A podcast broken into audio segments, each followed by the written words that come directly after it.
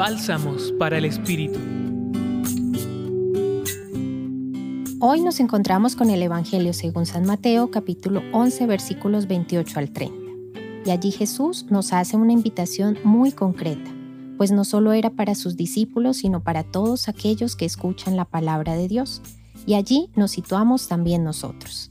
La frase era, vengan a mí, aquellos que están cansados, enfermos, agobiados, angustiados, pues Jesús nos dará el descanso que necesitamos.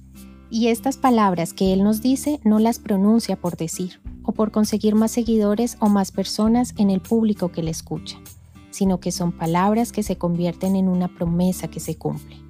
Todos tenemos momentos de angustia, de incertidumbre, de dolor, momentos en los cuales no sabemos hacia dónde va nuestra vida y la búsqueda de ese sentido que nos brinde una luz.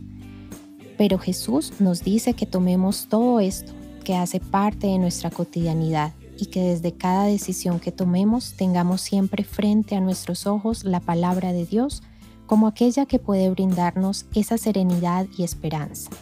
No es un yugo que pesa o que oprime, es un ejemplo de aquello que representa la voluntad de Dios para nosotros.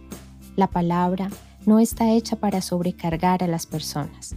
Al contrario, gracias a Jesús, quien toma nuestras preocupaciones y dificultades, está hecha para darnos luz y entregarnos así la fuerza del Espíritu de Dios para continuar adelante.